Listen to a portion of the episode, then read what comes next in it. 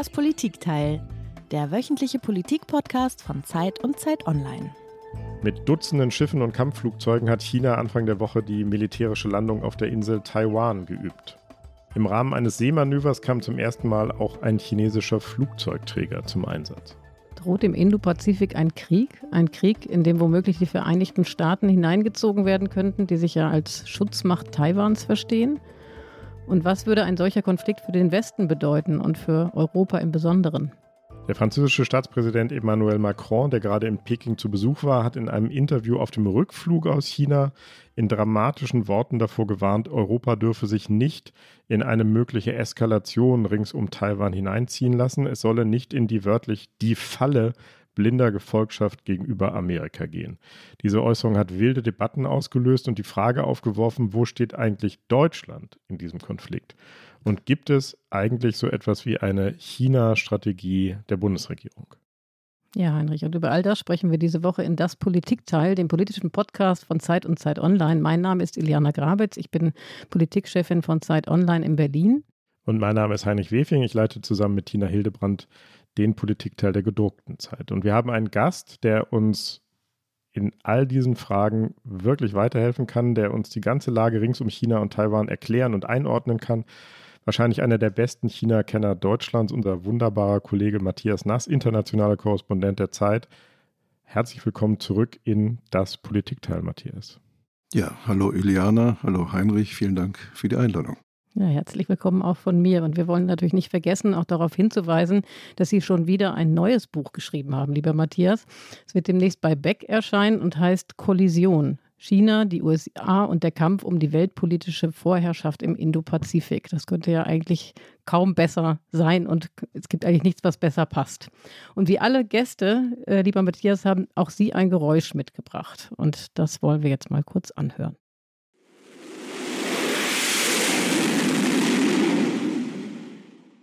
Ja, was war das denn? Müssen Sie erklären.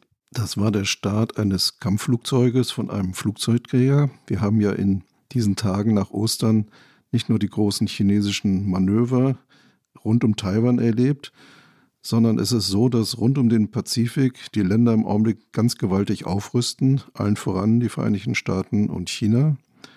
Und gerade die See- und die Luftstreitkräfte beider Länder werden beständig ausgebaut und vergrößert und dabei spielen Flugzeugträger leider eine ganz besonders große Rolle. Ich glaube, überhaupt nirgendwo auf der Welt findet im Augenblick ein größeres Wettrüsten statt als im Indopazifik. Deshalb dieses Geräusch. China beendet dreitägiges Militärmanöver vor Taiwan. Neun chinesische Kriegsschiffe und 71 Militärflugzeuge zählt das taiwanesische Verteidigungsministerium. Das Manöver Chinas wird als Reaktion auf den Besuch der taiwanesischen Präsidentin in den USA gesehen. Gut, dann steigen wir mit dem Konflikt um Taiwan in diesen Podcast ein, Matthias. Anlass für das jüngste Manöver, wir haben es gerade gehört, war ein Treffen der taiwanesischen Präsidentin mit Kevin McCarthy, dem Sprecher des US-Repräsentantenhauses, auf der anderen Seite des Pazifik in Los Angeles. Dieses Treffen hat die Volksrepublik als Provokation empfunden, aber der Konflikt um Taiwan wurzelt natürlich tiefer. Helfen Sie uns doch nochmal auf die Sprünge, Matthias, in einigen wenigen Sätzen. Worum geht es in diesem Konflikt und wie ist der historisch entstanden? Man muss da fast 80 Jahre zurückblicken. Äh, aus dem chinesischen Bürgerkrieg zwischen den Kommunisten und den Nationalisten ist 1949 die Kommunistische Partei unter Mao Zedong als Sieger hervorgegangen und die geschlagenen Truppen der Kuomintang, der Nationalisten unter Chiang Kai-shek sind damals nach Taiwan geflohen, vom Festland auf die Insel Taiwan.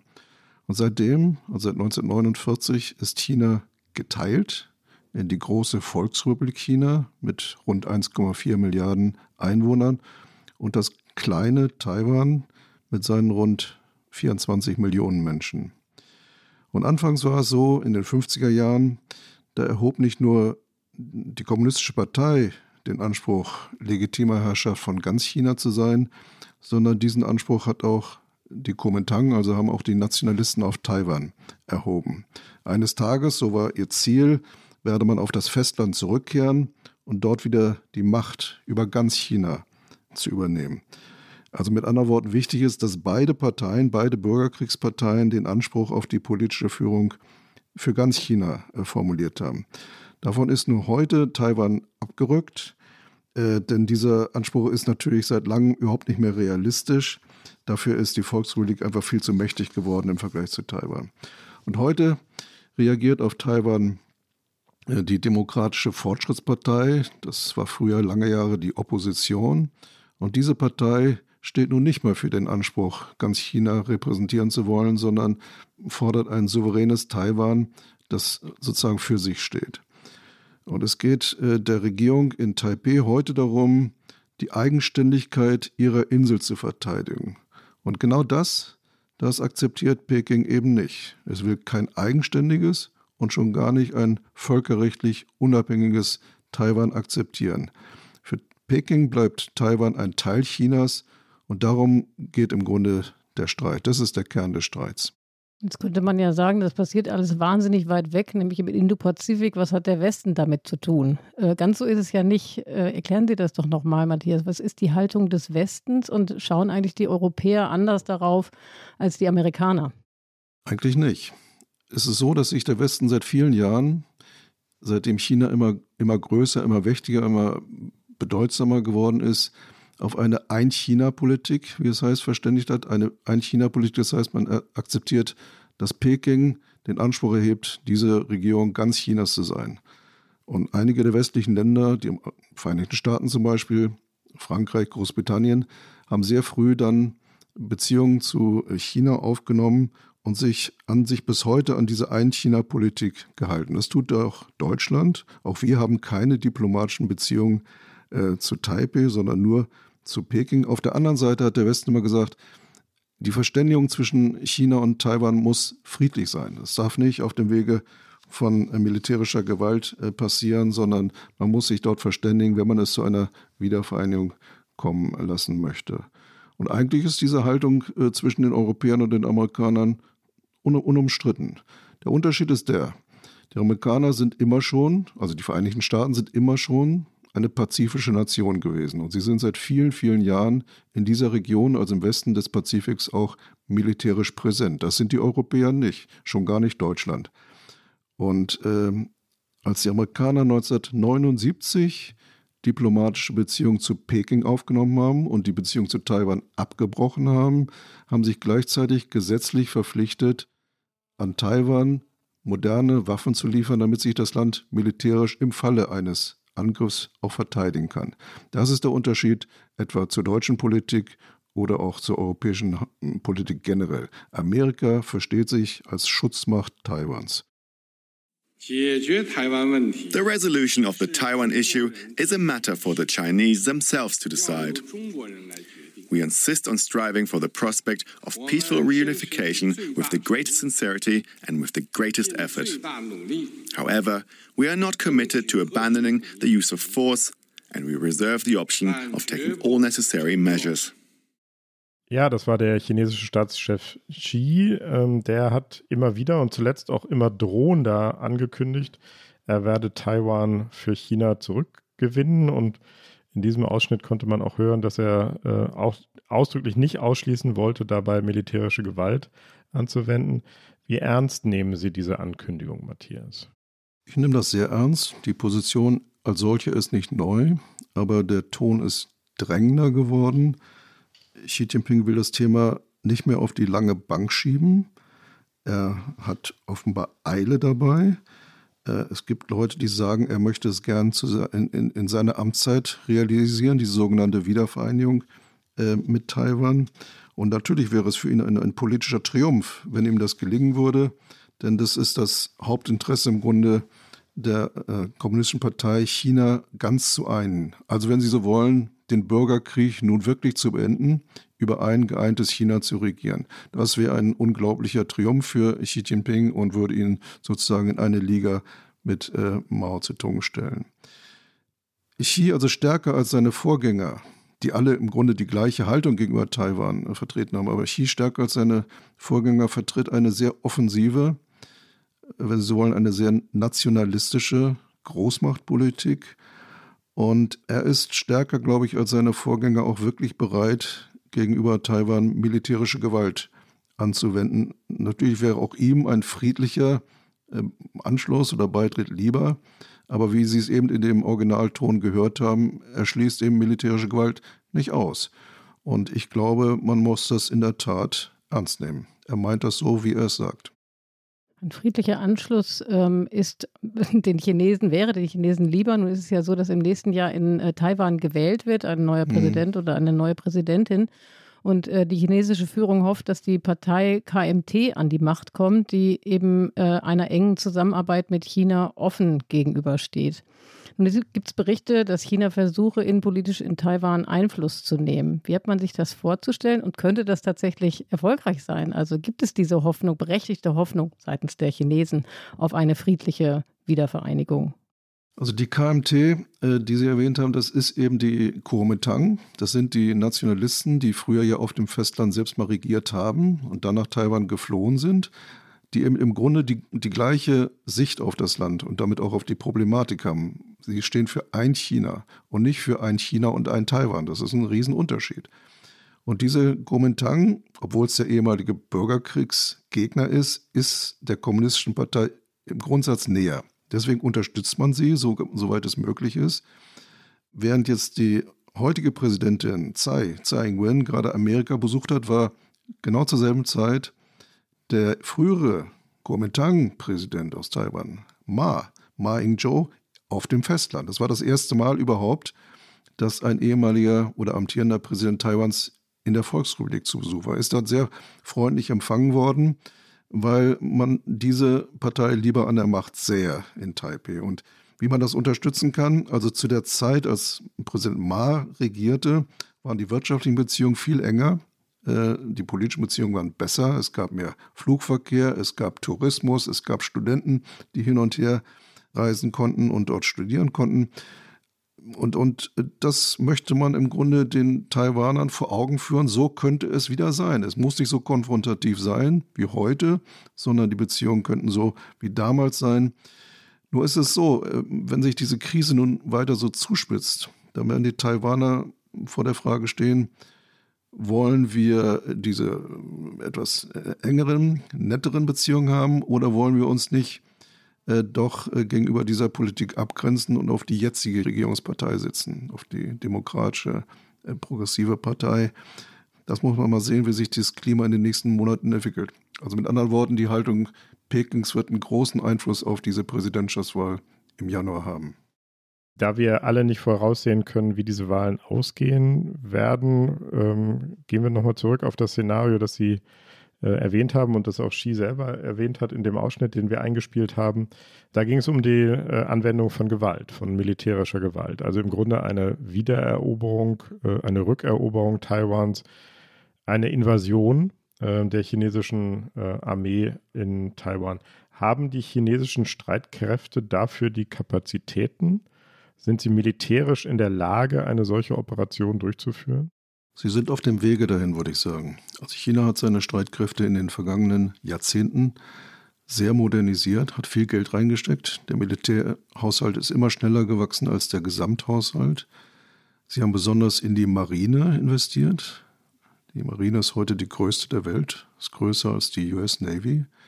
Wo ich sagen würde, die US Navy ist immer noch moderner, aber von der Zahl der Schiffe ist China, hat China heute die größten Seestreitkräfte der Welt hat auch äh, bei den Raketen enorm aufgerüstet. Also in der Provinz, äh, die Taiwan gegenübersteht, sind mindestens 1000, vielleicht 1500 Raketen direkt auf Taiwan gerichtet. China hat auch nuklear enorm aufgerüstet. Also es hat im Augenblick ungefähr so 300 Atomsprengköpfe. Das ist das, was Frankreich hat oder Großbritannien.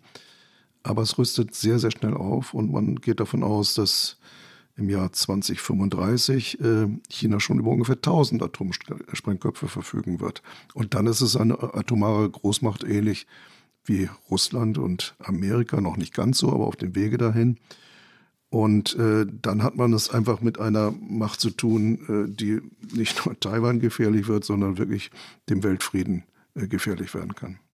Und daraus ergibt sich ja die Frage, also wenn Sie das so schildern, auf der einen Seite, wir haben es ja allein schon geografisch vor Augen, das, riesengroße China, das mini kleine Taiwan, das ist ja allein geografisch von der Größenordnung David gegen Goliath.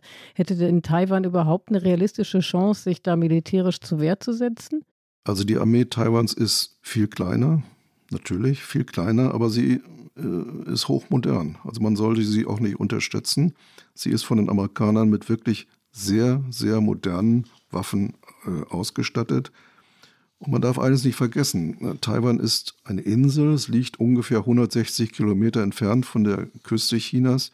Das heißt, das ist eine Wasserstraße, die man erstmal überbrücken muss. Und viele sagen, das würde die größte Invasionsstreitkraft voraussetzen seit der Landung der Alliierten in der Normandie. Also es ist wirklich äh, kein Spaziergang. Das wäre eine Riesenoperation. Und äh, trotzdem haben Sie natürlich recht. Die VR ist Taiwan um ein Vielfaches überlegen. Nur leicht wird es nicht werden. Das wird eine riesengroße Auseinandersetzung, wenn es dazu kommen sollte. Sie haben vorhin erwähnt, Matthias, dass die äh, USA sich als Schutzmacht Taiwans verstehen. Würde, wir sind immer in diesem Szenario, das wir jetzt gerade durchspielen, würden die Amerikaner auch militärisch zur Verteidigung von Taiwan eingreifen, also sich selbst in einen Konflikt mit China begeben? Die Amerikaner haben das lange im Ungewissen gelassen, und zwar ganz bewusst. Es gibt dieses Wort von der strategischen Ambiguität. Das heißt Zweideutigkeit, oder? Zweideutigkeit, Ungewissheit. Mhm. Man möchte Taiwan vor allem selbst im Unklaren lassen. Warum? Mhm. Weil man die Regierung nicht ermutigen möchte, offiziell die Unabhängigkeit zu erklären. Das wäre für China ein, ein ganz klarer Casus belli. Und das wollten die Amerikaner nicht. Deswegen diese strategische Ambiguität, Zweideutigkeit, Ungewissheit. Und davon rückt Amerika heute aber mehr und mehr ab. Unter Joe Biden, nicht unter Donald Trump, sondern unter Joe Biden ist eigentlich die Haltung Amerikas viel klarer geworden, dass man militärisch intervenieren würde. Biden hat inzwischen viermal ganz klar gesagt, Amerika hat die Pflicht, Taiwan zu verteidigen. Und das hieße anders als in der Ukraine, wir liefern nicht nur Waffen, sondern wir schicken Soldaten. Und ich glaube, dass es in Washington inzwischen einen großen Konsens gibt, dass man in der Tat, wenn China äh, Taiwan angreifen sollte, Taiwan zu Hilfe kommen würde. Und das ist ja nicht nur ein theoretischer Fall, sondern es gibt ja gerade auch ein praktisches Beispiel, wo äh, im Grunde genommen die, äh, den Peking verfolgen kann, was es bedeutet, wenn äh, die USA und der Westen einem Land beispringt, also nämlich bei, in dem äh, Konflikt um die Ukraine oder nach der russischen Invasion in die Ukraine. Jetzt ist viel darüber zu lesen, dass eben sowohl Peking als auch Taiwan diesen russischen Einmarsch in die Ukraine sehr genau beobachten, um daraus für einen möglichen eigenen Konflikt um Taiwan zu lernen. Was versteht man darunter? Was heißt das? Was könnten beide Seiten daraus lernen? Also erstmal hat man daraus gelernt, äh, dass sich die Dinge ganz anders entwickeln können, als es fast alle erwartet haben. Die allermeisten Beobachter, auch wir in unserer Zeitung oder bei Zeit Online, haben wahrscheinlich gedacht, innerhalb weniger Tage ist das vorbei. Die russische Armee marschierte ein, dann fällt Kiew und dann hat Putin gesiegt. Und jetzt sind wir, ja, wie lange? 15, 14 Monate weiter und äh, die Ukraine schlägt sich immer noch sehr stark und tapfer und behauptet sich. Und äh, das ist natürlich eine Lehre nicht nur für Russland, sondern das ist auch eine Lehre für China. So leicht wird das nicht werden. Es wird einen hohen Preis kosten. Und deshalb wird, es man, wird man es sich zweimal überlegen, was man da macht. Dahinter steht natürlich auch äh, die wirklich für, ich glaube, für alle überraschende Einheit des Westens, dass man äh, gemeinsam reagiert hat, äh, dass man äh, die Ukraine auch mit Waffen unterstützt hat, aber natürlich auch diplomatisch, wirtschaftlich, humanitär, dass man dafür auch, wenn Sie so wollen, Opfer zu bringen bereit ist, finanzielle, wirtschaftliche Opfer. Und dieses alles heißt, dass man auch in Taiwan, wo im Grunde weltpolitisch, weltwirtschaftlich noch mehr auf dem Spiel steht als in der Ukraine, davon ausgehen muss, dass sich der äh, Westen äh, dort genauso geeint zeigt und genauso bereit auch zeigt, für die bestehende Weltordnung einzustehen. Auch in diesem Zusammenhang übrigens waren diese Äußerungen von Macron, die wir jetzt vor ein paar Tagen gehört haben, nicht sehr hilfreich. Ich glaube nach wie vor trotzdem, dass der Westen sieht, was auf dem Spiel steht und dass, er eine Aggression Chinas nicht einfach hinnehmen würde. Auf Macron kommen wir gleich zu sprechen, ausführlich, Matthias. Ich würde gerne nochmal den Punkt hochziehen, den Sie gerade gemacht haben. dass Taiwan auch wirtschaftlich mhm. für die Weltwirtschaft, ökonomisch, technologisch für die Weltwirtschaft insgesamt enorm bedeutend ist, viel bedeutender als die Ukraine äh, im Vergleich. Warum ist Taiwan so wichtig? Also Taiwan, dieses kleine Land von, wie gesagt, 24 Millionen Einwohnern, ist eine wirtschaftlich enorm erfolgreiche Nation. Es gehört zu den sogenannten vier kleinen Tigern.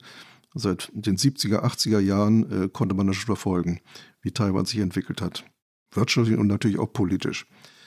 Und äh, das herausragende Beispiel für diesen Erfolg Taiwans ist seine äh, Halbleiterindustrie oder Chipindustrie. Die moderne Wirtschaft kann ohne diese Bauteile schlicht nicht funktionieren. Und, und Taiwan hat sich sehr darauf spezialisiert. Die kleinsten, modernsten, empfindlichsten äh, Halbleiter der gesamten Welt kommen heute aus Taiwan. Das einzige Beispiel, äh, wo es noch ähnlich äh, sophisticated Production sozusagen gibt, ist äh, Südkorea. Aber weder China noch Amerika noch die Europäer sind in der Lage, diese hochfeinen und hochmodernen Halbleiter zu produzieren wie Taiwan. Was ist die große Frage? Verhindert das eher einen Krieg, wenn man sagt, alle brauchen diese Halbleiter? Oder beflügelt es einen Krieg, wenn man sagt, diese Produktion wollen wir uns irgendwie unter den Nagel reißen? Weil das keiner weiß, haben die Amerikaner jetzt äh, begonnen, immer mehr Produktionen aus Taiwan in die USA zu verlagern. Also es gibt Milliarden Investitionen inzwischen, vor allem im Bundesstaat Arizona, wo äh, Taiwan oder eine taiwanische, äh, ein taiwanisches Unternehmen diese modernen Halbleiter produziert. Damit hat man natürlich einen gewissen äh, Vorteil gegenüber äh, China in einer spannungsreichen Situation. Man hat die Produktion nicht heute schon, aber vielleicht in kurzer Zeit im eigenen Land. Also Taiwan spielt in der Weltwirtschaft im Vergleich zu seiner Größe eine enorm anspruchsvolle und wichtige Rolle. Wollen wir einen Schritt weitergehen, Heinrich und Matthias, und äh, von den Sprungwagen aus dem Indo-Pazifik Richtung Europa? Wir haben ja eben schon viel über Macron gesprochen in der Anmoderation. Und äh, ich glaube, jetzt ist ein guter Moment, darauf zu sprechen zu kommen. Absolut. Auf dem Rückflug von seinem China-Besuch gab Macron verschiedenen Medien ein Interview. Europäer dürften keine Mitläufer sein im China-Taiwan-Konflikt oder sich einem amerikanischen Rhythmus anpassen. Europa drohe ein Vasall zwischen den USA und China zu sein. Die Äußerung des französischen Präsidenten Macron, Europa müsse unabhängiger von USA und China werden, sorgen für scharfe Kritik aus Deutschland. Ausgerechnet jetzt eine Annäherung Chinas zu suchen und eine gleichzeitige Abkehr Amerikas, wie viele Macrons Worte ja deuten, das sorgt für Unmut. Ja, der französische Präsident Macron, wir haben es gerade gehört, hat eben in den zurückliegenden Tagen nach seiner Reise nach Peking mit zwei Interviews für ordentlich Wirbel gesorgt. Ich möchte es nicht alles nochmal zusammenfassen, aber im Wesentlichen hat er gesagt, dass eben äh, mit Blick auf die Spannung um Taiwan Europa sich nicht äh, quasi äh, nicht zwischen die Krisen geraten dürfe, die nicht unsere sind. Er forderte dazu auf, sich von der China-Politik Amerikas zu distanzieren und äußerte außerdem Verständnis für das Einheitsstreben Chinas. Im Kern, Matthias, geht es ja hier um die Frage, wie sich Europa im Fall eines Konflikts um Taiwan positionieren sollte. Eindeutig an der Seite der Amerikaner, auch wenn das eine massive Konfrontation mit China bedeuten würde, mit entsprechenden Folgen für die europäische Wirtschaft. Oder irgendwie anders, nämlich nicht neutral und in Äquidistanz zwischen den USA und China, aber doch halbwegs eigenständig. Und das ist doch eigentlich erstmal eine sehr berechtigte Fragestellung, oder? Naja, also ich halte diese Äußerung Macrons wirklich für eine Katastrophe. Denn wenn uns der Ukraine-Krieg eines gelehrt hat, dann wie wichtig es ist, dass der Westen äh, geeint agiert, zusammensteht. Und was Macron jetzt macht, ist, dass er den Westen spaltet. Übrigens auch Europa. Es gibt viele Länder, die diese Position wirklich für absurd halten. Und äh, ich glaube, dass er genau das Gegenteil von dem erreicht, was er angeblich äh, äh, anstrebt, nämlich äh, eine Stärkung Europas. Ich glaube, er schwächt Europa. Und ich halte auch, äh, gerade aus dem, was wir eben besprochen haben, aus der politischen Bedeutung und wirtschaftlichen Bedeutung Taiwans, die Äußerung, dass das ein Konflikt ist, der uns nichts angeht letztlich, an dem wir nicht beteiligt sind, wirklich für ganz abwegig. Und ich weiß nicht so richtig, was ihn da geritten hat. Nein, er hat Europa und äh, seinem Blick auf, ähm, auf ein gestärktes, auf ein strategisch autonomes Europa wirklich keinen Gefallen getan. Aber er ist ja nicht allein. Vielleicht nicht zufällig ist ihm am Mittwoch der SPD-Fraktionsvorsitzende im Bundestag, Rolf Mützenich, beigesprungen. Im Morgenmagazin der ARD hat er gesagt, wir müssen aufpassen, dass wir nicht Partei in einem Großkonflikt zwischen den USA und der Volksrepublik China werden. Europa muss schon versuchen, eine eigenständige Rolle so weit wie möglich zu formulieren und nicht als Anhängsel der USA dort in der Region auch zu erscheinen. Das ist schon möglich. Also er hat jetzt von Anhängsel gesprochen. Das klingt nicht ganz so drastisch wie Vasall werden. Äh, davon hatte Macron gesprochen oder davor hatte er gewarnt. Nochmal, was sind die strategischen Interessen Europas in dieser Region, ähm, die, wenn ich sie richtig verstehe, Ihrer Meinung nach gleichlautend sind mit den amerikanischen? Also Vasall oder Mitläufer Europa und Amerika, die Vereinigten Staaten, auch Kanada, wir sind die engsten Verbündeten. Wir gehören im selben militärischen Bündnis an, des, äh, der NATO, die ihre Bedeutung im Ukraine-Krieg nun wirklich gerade eben bewiesen hat. Im Vergleich zu allen, aller Skepsis, die jahrelang geäußert wurde, die NATO hat gezeigt, dass ohne sie die Sicherheit Europas und der westlichen Welt nicht gewährleistet werden kann. Also wir haben gemeinsame Interessen. Die Bedrohung der Lage rund um Taiwan geht nicht von Amerika aus. Die Bedrohung der Lage, der Sicherheit und Stabilität dieser Region geht, wenn überhaupt, von China aus. Und die Interesse an einer friedlichen Lösung dieses Konflikts, die haben auch die Europäer. Nochmal, äh, China und über China hinaus die ganze Region ist für uns von wirtschaftlich enormer Bedeutung. Wir können es uns nicht wünschen, dass es dort zu einer militärischen Konfrontation gibt worüber jetzt gesprochen ist, ist, ist ja nicht, dass Europa in einen Krieg eintreten will. Europa will den Chinesen klar machen, wozu eine Eskalation führen könnte, die dann ja nicht nur uns Schaden zufügt und den Vereinigten Staaten, sondern vor allem China selbst, ganz abgesehen von Taiwan. Und das hat sich Putin nicht überlegt, bevor er die Ukraine angegriffen hat, welchen enormen Schaden er auch für sein eigenes Land anrichtet, das sollte sich China überlegen, bevor es äh, auf die Idee kommt, militärisch ein Abenteuer zu beginnen, was das für Folgen haben könnte. Und um diese, diesen Überlegungsprozess äh, äh, zu beflügeln, sollte sich der Westen geeint zeigen und nicht jetzt verschiedene Positionen vortragen. Ich halte das alles für ganz unglücklich, was da läuft äh, und äh, glaube wirklich, dass uns im Westen der Lage im Asien natürlich am besten, am besten gedient wäre, wenn wir uns jetzt nicht auseinander dividieren lassen. Sie betonen die äh, Bedeutung der, eines geeinten Westens. Das finde ich auch sehr, sehr nachvollziehbar. Andererseits haben wir ja unter Donald Trump gesehen, dass eben diese Allianz und das Vertrauensverhältnis auch nicht äh, garantiert ist. Also das, und wir wissen überhaupt nicht, was bei der nächsten Wahl passiert. Und von daher, jetzt mal könnte man sagen, das Timing war vielleicht falsch. Aber ist es nicht trotzdem, hat es nicht eine gewisse Berechtigung, über eine strategische Autonomie oder eine etwas größere strategische Autonomie Europas nachzudenken, angesichts all dessen, was wir zuletzt erlebt haben im Verhältnis mit den Amerikanern? Ja, absolut. So, absolut sollte man versuchen, Europa zu stärken. Aber zu Europa gehören eben auch Länder wie Polen zum Beispiel, die baltischen Staaten, viele andere Staaten, die ihre ähm, Sicherheit in erster Linie den Amerikanern anvertrauen, die einfach nicht glauben, dass Europa allein in der Lage ist, sich zu verteidigen, die deswegen von dieser strategischen Autonomie nicht überzeugt sind. Ich bin es übrigens auch nicht.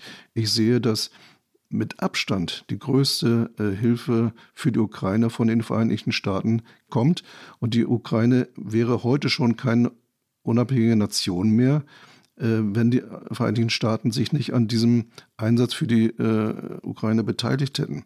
Die meiste Hilfe, mit Abstand die meiste Hilfe, kommt heute aus den Vereinigten Staaten. Deswegen, ja, das kann man anstreben, äh, dass sich Europa äh, äh, in der Verteidigung noch, noch mehr zusammenschließt, dass es noch mehr leistet aber eben nicht in Abgrenzung äh, zu den USA. Das halte ich für den großen strategischen äh, Denkfehler Macrons. Das ist der alte französische Gaullismus, der immer im Gegensatz zur atlantischen, zum Transatlantizismus gesetzt wird.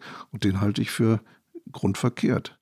Aber ich würde gerne nochmal den, den Punkt von Ileana aufgreifen und äh, sie nochmal damit konfrontieren, einfach um die Argumente nochmal äh, zu schärfen.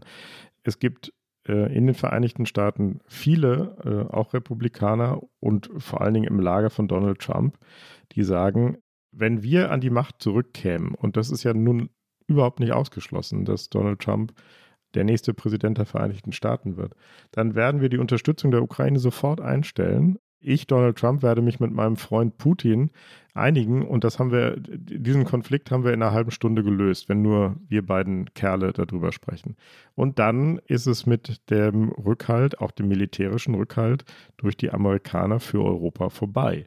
Also nochmal die Frage, ist es insofern nicht vollkommen der richtige Ansatz zu sagen, wir müssen uns endlich aus dieser militärischen, ja, aus dem Ausgeliefertsein äh, an die Amerikaner befreien als Europäer? Aber wir zeigen doch im Augenblick gerade, dass wir zum Gegenteil in der Lage sind. Sowohl die Europäer als auch die beiden nordamerikanischen Staaten, also die Vereinigten Staaten und Kanada, sind in einer Weise geeint wie nie zuvor. Ob das äh, durch eine Rückkehr von Trump oder einem anderen populistischen, nationalistischen Präsidenten anders werden wird, das muss man mal sehen. Bei Trump war es so. Trump hat äh, viel dummes Zeug geredet, viel gefährliches Zeug äh, geredet. Er hat die NATO rhetorisch geschwächt. Faktisch waren am Ende seiner Zeit mehr amerikanische Soldaten in, in Europa als vorher. Da geht auch also das, was äh, gesagt wird und was getan wird, manchmal sehr auseinander. Aber richtig ist natürlich, wir, wir müssen uns mit diesem Populismus, ähm, auch mit dem Nationalismus, mit dem Protektionismus in Amerika auseinandersetzen, aber genauso natürlich auch im eigenen, auf dem eigenen Kontinent. Auch wir haben diesen Populismus, übrigens auch in Frankreich. Wir haben ihn in Ungarn, wir haben ihn in anderen Ländern. Und äh, auf der anderen Seite haben wir genauso die liberalen, die internationalen Kräfte in den Vereinigten Staaten. Mir wäre es sehr lieb, wenn die sich gegenseitig stärken würden, die internationalen Kräfte bei uns in Europa und in Amerika, dann äh, die, die Herausforderung äh, Trump, die Sie jetzt benannt haben, die sehe ich genauso in Frankreich mit Frau Le Pen oder in Italien heute oder wie gesagt in Ungarn. Auch das sind keine Kräfte, auf die man äh, bauen kann sondern äh, man kann eigentlich nur sagen, in allen Ländern muss man darüber, äh, dafür sorgen, dass äh, diese liberalen Kräfte, die internationalen Kräfte möglichst gestärkt werden. Und das, und das ist das Interessante, das bezieht sich eigentlich nicht nur auf Europa und die USA, das bezieht sich auch auf einige Staaten Asiens, die sehr relevant sind, wenn es um Taiwan geht. Da muss man sich auch fragen, wie kann man mit Ländern wie Australien oder mit Neuseeland oder Japan und Südkorea zusammenarbeiten, die genau die gleichen Interessen eigentlich vertreten wie wir, die auch keinen Krieg in ihrer Region wollen, die nicht wollen, dass mit Waffengewalt Grenzen verschoben werden oder sich Territorien einfach angeeignet werden. Also mit diesen internationalen Kräften, wenn Sie wollen, global, sollte man eigentlich die Zusammenarbeit suchen.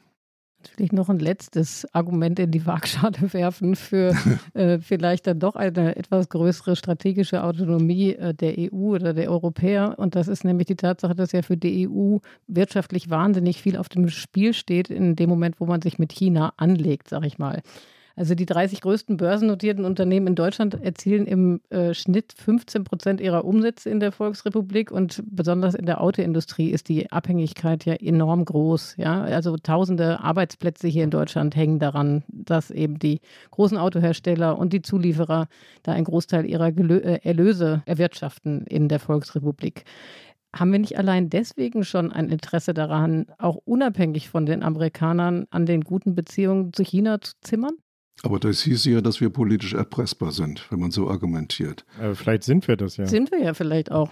Haben wir bei ja, Russland ja, auch gesehen. In der, in der, Tat, in der Tat, die Gefahr ist groß und die, das haben wir gerade in, in, in, der Auseinandersetzung mit Russland erlebt. Äh, auch da hatten, hatten wir eigentlich die Sorge, wir sind politisch erpressbar und dann hat man sich relativ schnell aus der Abhängigkeit beim Gas und beim Öl gelöst. Erstaunlich schnell, für mich überraschend schnell. Ich meine, eigentlich haben wir doch daraus die Lehre gezogen, eine solche Abhängigkeit dürfen wir nicht noch ein zweites Mal uns äh, erlauben und müssen rechtzeitig dafür Sorgen tragen, dass wir so abhängig nicht sind. Nun ist es so, die chinesische Wirtschaft ist zehnmal so groß äh, wie die russische äh, und wir sind erheblich mehr abhängig eigentlich von China. Und äh, es ist alle Zeit äh, im Augenblick, die man nutzen sollte, um sich von dieser Abhängigkeit ein bisschen zu lösen und zu befreien. Das sollte man nicht tun, indem man sich abkoppelt von China, aber indem man versucht, sich etwas zu diversifizieren. Das macht die Bundesregierung zum Teil auch schon. Das, Sie haben das auch verfolgt, dass Olaf Scholz in bestimmte Länder gereist ist, Vietnam zum Beispiel, Indien, Indonesien. Und überall geht es darum, sind das nicht auch äh, Investitionsländer und sind das nicht auch Märkte für die deutsche Industrie, um sich so ein bisschen Schritt für Schritt, aber doch zielstrebig von dieser sehr, sehr großen Abhängigkeit, äh, die sich mit China aufgebaut hat, zu lösen. Dafür wäre ich sehr, dass man diese Politik weiterverfolgt, äh, neue Märkte sucht, neue Investitionsstandorte, also sich von China nicht, wie gesagt, abkoppelt, aber das Risiko doch etwas minimiert. Wir haben als europäische Partner bereits deutlich gemacht, dass wir daher auch mit Blick auf China zu einem De-Risking kommen müssen. Das bedeutet keine Entkopplung, aber dass wir mit Blick auf unsere Sicherheit, mit Blick auf unsere Abhängigkeiten, einseitige Abhängigkeiten verringern müssen. Das war die Außenministerin Annalena Baerbock am Rande des NATO-Treffens in Brüssel vor einigen Tagen. Das klingt ja schon so, als hätte sie bei Ihnen sehr gut zugehört, Matthias. Also auch sie spricht davon keine Abkoppelung, sondern ein De-Risking. Was genau muss man sich unter diesem etwas merkwürdigen Wort Ungetüm vorstellen? Was bedeutet De-Risking? De-Risking heißt fast wörtlich übersetzt das Risiko minimieren. Und das Risiko minimiert man, indem man das Risiko verteilt auf mehrere Länder. Es gibt äh, einige Bereiche, wo, das, äh, wo diese Abhängigkeit gerade von China besonders groß ist. Und da muss man einfach jetzt Schritt für Schritt versuchen, andere äh, Lieferorte zu suchen, andere Produktionsorte auch. Also es ist ja so, dass einige deutsche Konzerne wirklich in China sehr, sehr stark investiert sind. Die sehen das Risiko zum Teil selbst, wollen sich aber oder tun sich aber unheimlich schwer von diesem Markt, äh, der zum Beispiel bei der Autoindustrie der größte der Welt ist, sich zu lösen und stattdessen zum Beispiel mehr in den USA zu investieren, wo es schwieriger ist, wo die Konkurrenz vielleicht auch größer ist. Aber da, dieser Umdeckungsprozess hat im Grunde begonnen. Also allen ist allen ist klar, wir dürfen den Fehler mit Russland nicht nochmal wiederholen und müssen uns äh, vorsichtig, aber doch stetig aus China nicht zurückziehen, aber eben andere Partner auch zu suchen, mit denen wir ebenfalls äh, zusammenarbeiten können. Und ich glaube, das ist auf dem Wege. Äh, darin ist sich auch die Bundesregierung, glaube ich, im, im Ziel einig. Die Unterschiede sind in dem, im Tempo und auch in der, in der Frage, wie man mit China umgeht, redet, wie scharf der Ton sein darf, den man anschlägt gegenüber China. Aber ich glaube, sowohl die Sozialdemokraten als vor allem auch äh, nicht nur die Grünen, sondern auch die FDP sind eigentlich gewillt, sich aus dieser Abhängigkeit zu lösen. An dieser Stelle, liebe Hörerinnen und Hörer, wollen wir für einen Moment noch eine weitere Stimme hereinholen. Und das ist unsere Kollegin Alice Botha. Sie ist ehemals Moskau-Korrespondentin gewesen und heute beobachtet sie für die Zeit vor allem das Auswärtige Amt in Berlin. Und sie hat Außenministerin Annalena Baerbock auf sehr vielen Reisen schon begleitet. Und wie Matthias Nass war auch Alice schon häufig zu Gast bei uns im Podcast, Alice. Und ich freue mich riesig, dass du heute endlich mal wieder bei uns bist. Herzlich willkommen in das Politikteil. Danke, Liana. Danke, Heinrich. Ich freue mich auch, wieder dabei zu sein, wenn auch mal nicht mit Russland oder Ukraine. Na, mal gucken. Wir haben dich unter anderem deswegen eingeladen, Alice, weil du in der aktuellen Zeit einen großen Text über die China-Strategie der Bundesregierung geschrieben hast genauer gesagt über den Versuch der Bundesregierung, eine China-Strategie zu formulieren. Und heute Abend, wir zeichnen am Mittwoch auf, steigst du wieder einmal mit Annalena Baerbock ins Flugzeug. Sie besucht China, Japan, Südkorea. Aber der wichtigste Besuch ist natürlich der in Peking. Hat denn jetzt die Außenministerin eine fertige China-Strategie mit im Gepäck? Nein, die hat sie nicht mit im Gepäck. Warum nicht? Das ist eine sehr gute Frage. Das ist ein Dokument oder ein Vorhaben, an dem wirklich sehr lange gearbeitet worden ist, fast anderthalb Jahre lang. Und das ist ein unglaublicher politischer Prozess gewesen. Also man hat versucht, die unterschiedlichsten Interessengruppen in Konsultationen einzubinden, die anzuhören, deren Punkte mit aufzunehmen. Da waren Wirtschaftsverbände dabei, da waren die Chefs der großen Konzerne dabei, die in China Geschäfte machen. Da waren Menschenrechtsorganisationen dabei und natürlich die eigene Abteilung im Auswärtigen Amt ähm, unter der Leitung von Petra Sigmund, eine recht beeindruckende Diplomatin. Und äh, wir dachten Anfang des Jahres, direkt nach einem anderen großen Vorhaben, nationale Sicherheitsstrategie, würde das Vorhaben kommen. Dann hieß es, nach der Münchner Sicherheitskonferenz im Februar würde es kommen. Dann hieß es, na, es kommt vielleicht noch ein bisschen später. Und jetzt munkelt man, dass es möglicherweise erst im Sommer soweit sein soll, wenn nämlich die Regierungskonsultationen zwischen China und Deutschland stattgefunden haben. Also wenn alles Wichtige vorerst besprochen ist, dann kann die Strategie kommen. Das ist zumindest die Gerüchteküche, wenn man so will, wie es weitergeht. Dass es so lange dauert, soll ja auch damit zu tun haben, dass es eben unterschiedliche Positionen im Kanzleramt gibt und auch im Auswärtigen Amt. Kannst du kurz beschreiben, worin die Unterschiede genau bestehen? Ja, die China-Strategie ist ja eigentlich ein Vorhaben, auf das sich alle Koalitionspartner geeinigt haben. Das steht im Koalitionsvertrag drin, aber auch da war es schon nicht ganz einfach, ähm, sich einig zu werden. Einer, der dabei war, sagte damals, es war mühsam. Man hat insgesamt drei Verhandlungsrunden gebraucht, äh, immerhin eine weniger als bei Russland. Und am Ende stand eben dieses Vorhaben im Koalitionsvertrag. Und ich glaube, es ist wirklich für alle offenkundig, dass sich im Umgang mit China etwas ändern muss, weil sich China ändert. Und Anfang November äh, wurde ein erster Entwurf dieser Strategie geleakt. Nun muss man sagen, dass so eine Strategie ja erstmal nach nichts Besonderem klingt. Ich glaube, die Bundesregierung hat äh, ein Dutzend solcher Vorhaben entweder umgesetzt oder noch äh, geplant. Gleichberechtigungsstrategie, Diversifizierungsstrategie, Rohstoffstrategie und so weiter. Eigentlich gibt es für fast jeden, jedes Themenfeld eine. Aber die China-Strategie ist halt wirklich etwas Besonderes, denn sie geht unsere Sicherheit an. Und sie betrifft alle Bereiche, also die Politik, die Wirtschaft, den kulturellen Austausch, die Gesellschaft. Und dieser Entwurf, der dann durchgestochen worden ist, der sah noch ziemlich unfertig aus, mit eckigen Klammern versehen, mit gelben Stellen. Das ist eigentlich so ein Rundumschlag, der alle Bereiche, die Deutschland und China betreffen, thematisiert. Und die Sprache da drin ist schon, sagen wir mal, ähm, überdeutlich. Und das hat dem Kanzleramt ganz bestimmt nicht gefallen. Was meinst du mit überdeutlich, Alice? Überdeutlich heißt, ich habe mir die ganze Zeit vorgestellt, äh, wie es wohl ist, wenn man als äh, ein chinesischer Diplomat diese Strategie liest und was man dann denkt. Und ich glaube, als chinesischer Diplomat hätte man danach eher schlechte Laune. Sie benennt China sehr klar als, ähm, es ist dieser typische Dreiklang, Partner, Wettbewerber, systemischer Rivale.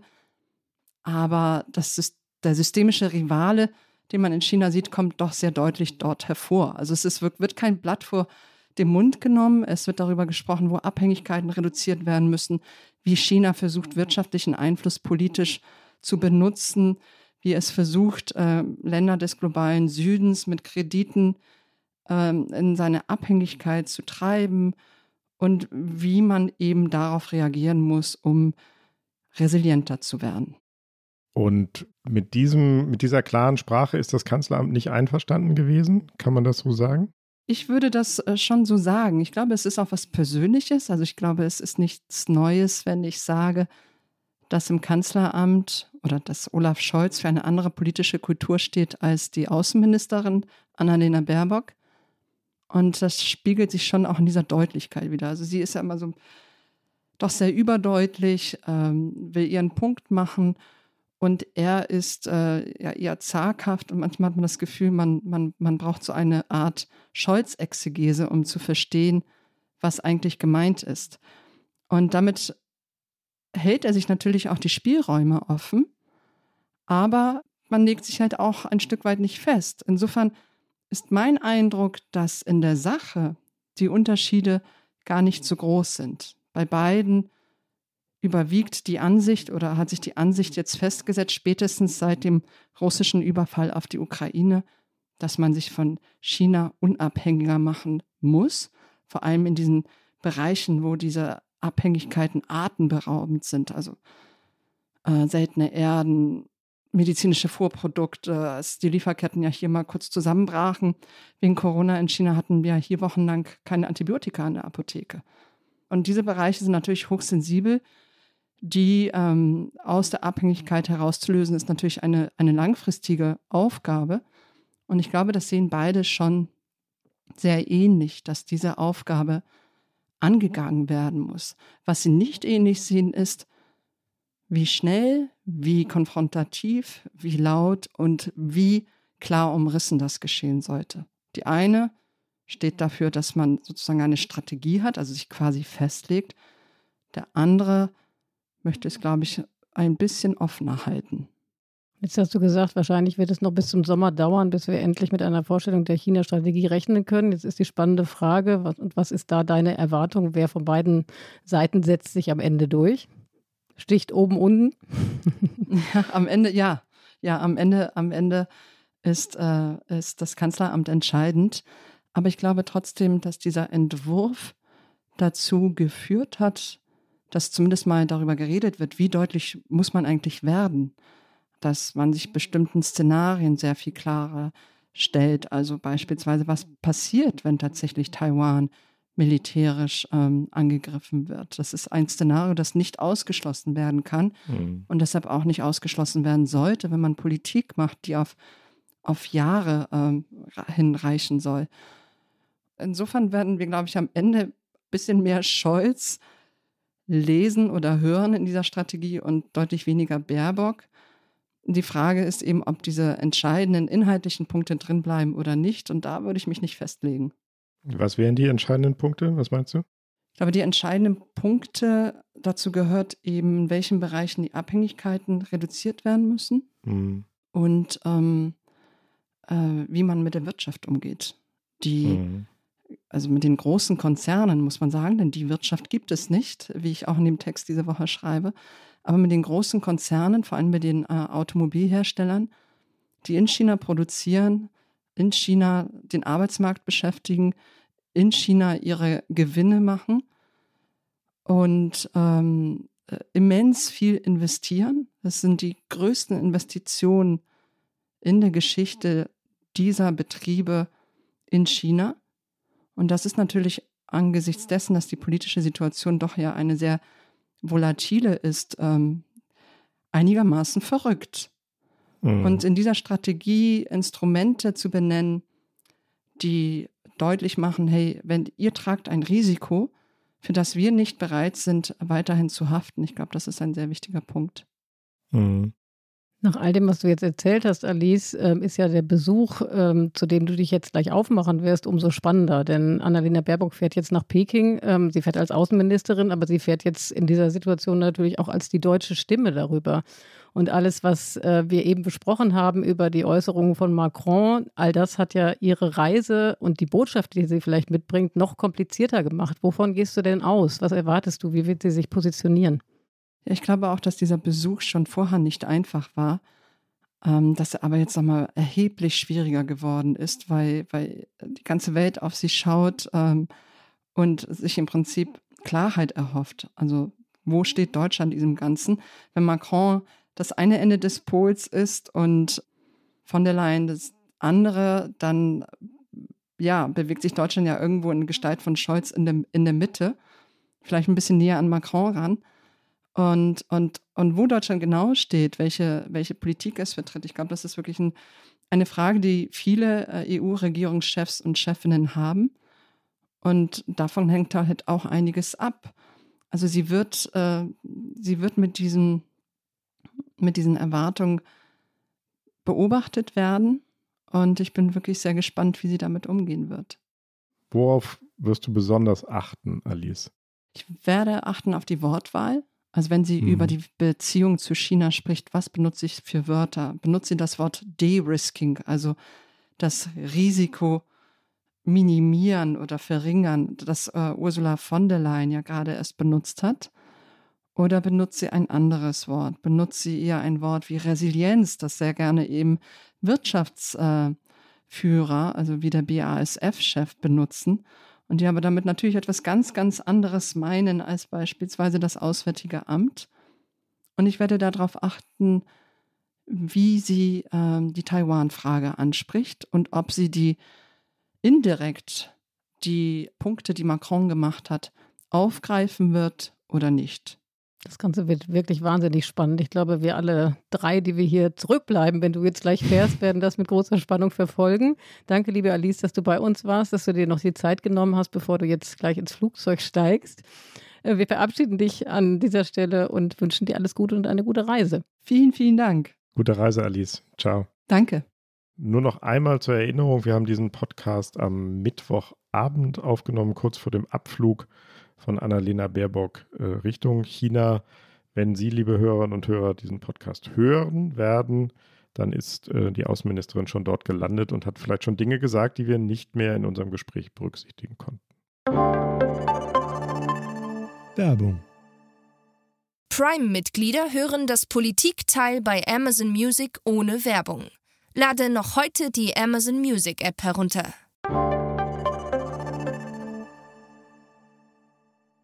Ja, Matthias und Heimrich, da bleiben wir drei also hier zurück. Und bevor wir Sie, Matthias, wie jeden unserer Gäste fragen, was Ihnen Hoffnung macht in dem ganzen Schlamassel, in diesem Fall konkret im Verhältnis zwischen China und dem Westen, schulden Sie uns noch Ihre Flop 5.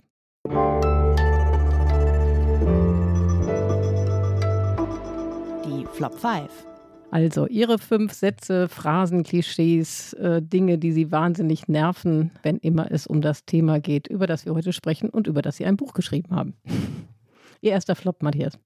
Ja, mein erster Flop ist, ist ganz klar das äh, Interview, das Emmanuel Macron jetzt auf seinem Rückflug von China gegeben hat mit dem Gerede von den Vasallen Amerikas. Ich glaube, habe ich ja eben schon gesagt, er hat den Interessen Europas damit einen Bärendienst erwiesen.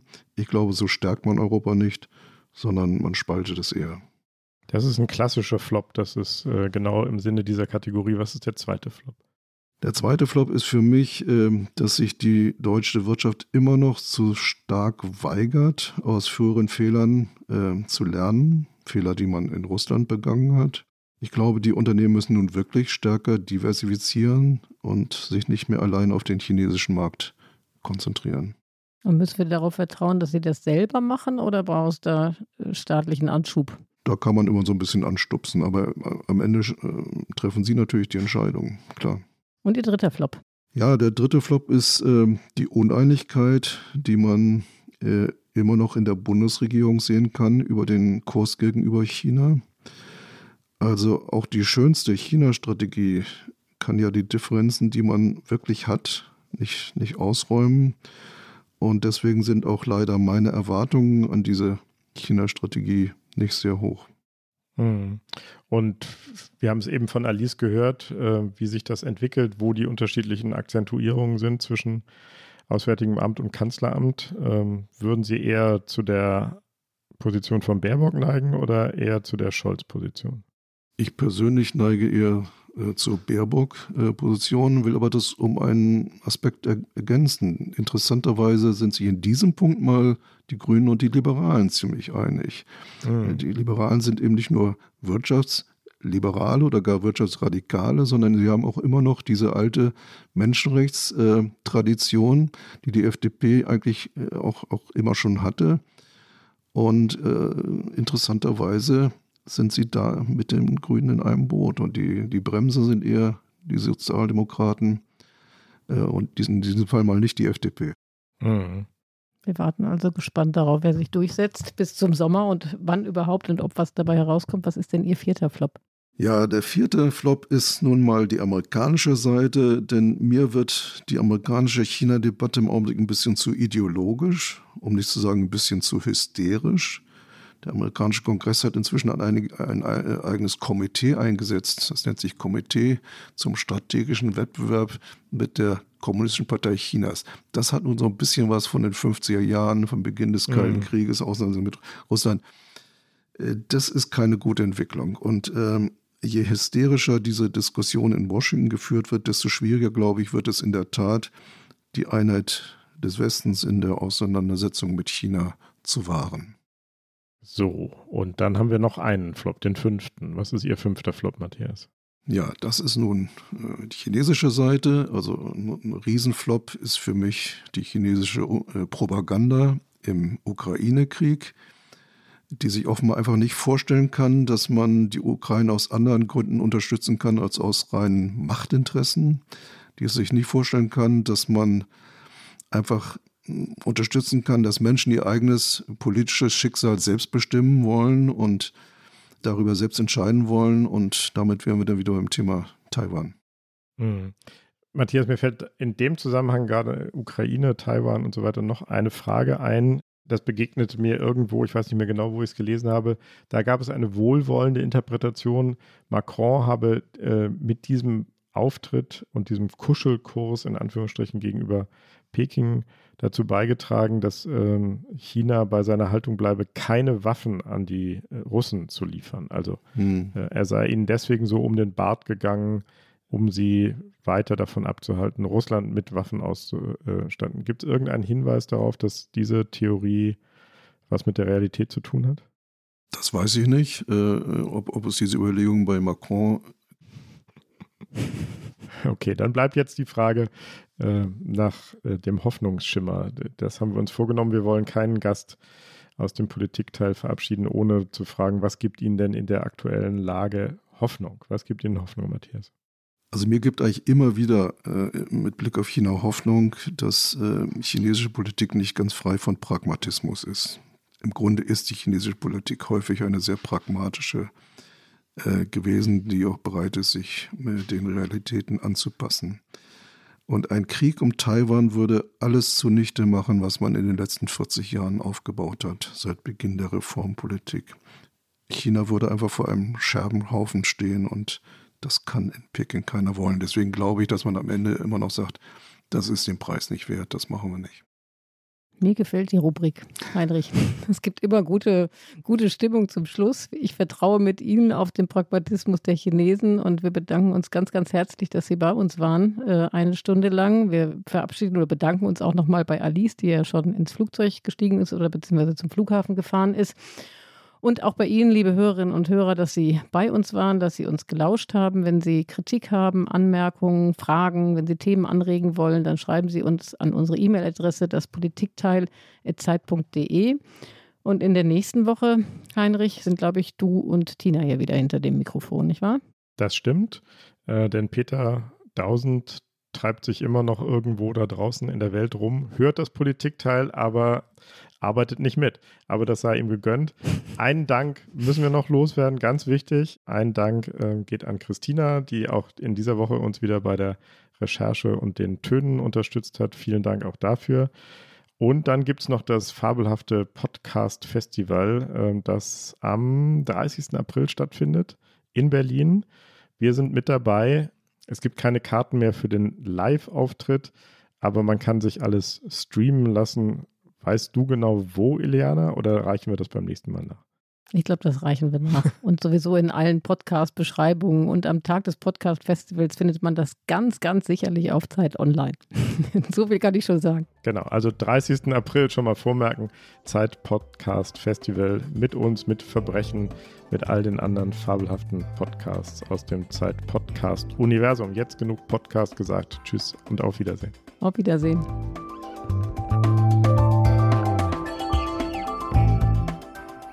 Das Politikteil ist ein Podcast von Zeit und Zeit Online, produziert von poolartists.de.